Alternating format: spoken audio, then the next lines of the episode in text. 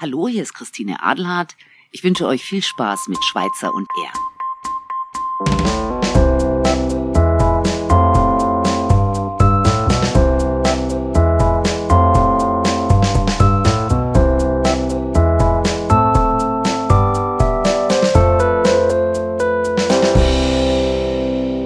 Hallo, Nora hier. Wir freuen uns wieder on Air zu sein und für euch zu berichten. Wir entschuldigen uns außerdem für die Sendung von letzter Woche, in der wir über die Serie Squid Game berichtet haben. Wir wollen dieses Spiel und die damit verbundene Serie natürlich in keinster Weise unterstützen. Grüße vom Schulradio. Heute mit im Studio sind Zeynep, Beate, Lea und Max. Terroristischer Vorfall in Liverpool. Am 15.11.2021 explodierte ein Auto auf mysteriöse Weise. Die Explosion wurde von einem Sprengsatz ausgelöst, wie die Polizei bestätigte. Bei dem Vorfall kam ein Mann ums Leben, welcher im Wagen gesessen hatte. Es gäbe Hinweise, dass der Getötete diesen bei sich getragen habe, sagte ein Polizeisprecher bei einer Pressekonferenz. Zu einem möglichen Motiv und dem Ziel des anscheinend fehlgeschlagenen Anschlagsversuchs macht die Polizei zunächst keine Angaben. Der bei der Explosion getötete Mann hatte sich den Polizeiangaben zufolge von einem Taxi zu einer Frauenklinik in der nordwestenglischen Stadt bringen lassen. Als das Ziel erreicht war, explodierte der Sprengsatz und setzte das Auto in Brand. Der Fahrer habe sich retten können und sei mit Verletzungen behandelt worden, sagte der Polizeisprecher weiter. Er sei bereits wieder aus dem Krankenhaus entlassen worden. Der Fahrgast starb noch vor Ort. Ausgestorbener Vogel kehrt zurück.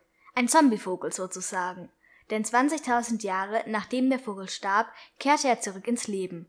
Es wurden Fossile gefunden, die über 136.000 Jahre alt sind. Aber die Insel, auf der sie gefunden wurden, ist seither vom Meer überflutet. Wegfliegen konnte das Aldabra-Atoll allerdings schwer, da es wahrscheinlich dank der mangelnden Raubtiere seine Flugfähigkeit verloren hat. Die war aufgrund dessen nämlich nicht mehr wichtig. Nun, wo der Vogel zurück ist, hat er innerhalb von 20.000 Jahren wieder seine Flugfähigkeit verloren. Laut Forschern ist das die schnellste gemessene Zeit, in der eine Vogelart flugunfähig wurde. Flüchtlingsansturm an der polnischen Grenze.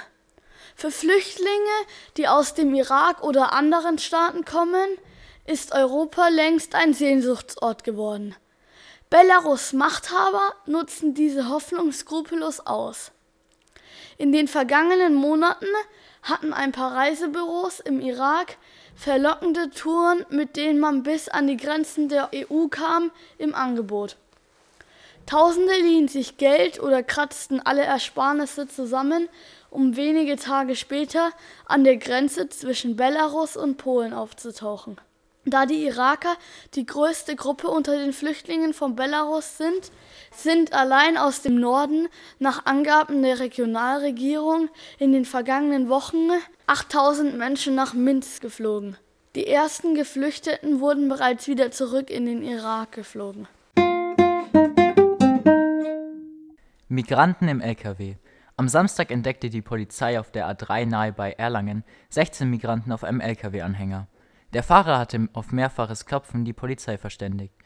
Diese überprüfte daraufhin das gesamte Fahrzeug und fand hinter den verschlossenen Türen des Anhängers 16 Flüchtlinge, die auf ihre Angaben aus Afghanistan stammten. Die elf Jugendlichen und fünf Erwachsene wurden mittlerweile in verschiedene Aufnahmeeinrichtungen untergebracht. WM-Qualifizierung 2022. Es ist geschafft. Deutschland hat sich für die WM 2022 in Katar qualifiziert. Am Sonntag gewann die Nationalmannschaft mit 4 zu 1 gegen Armenien. Die Tore wurden geschossen von Kai Havertz, Ilkay Gündoğan und Jonas Hoffmann. Außerdem qualifiziert sind Brasilien, Argentinien, Niederlande, Dänemark, Frankreich, Belgien, Kroatien, Serbien, England, Spanien, Schweiz und natürlich der Gastgeber Katar.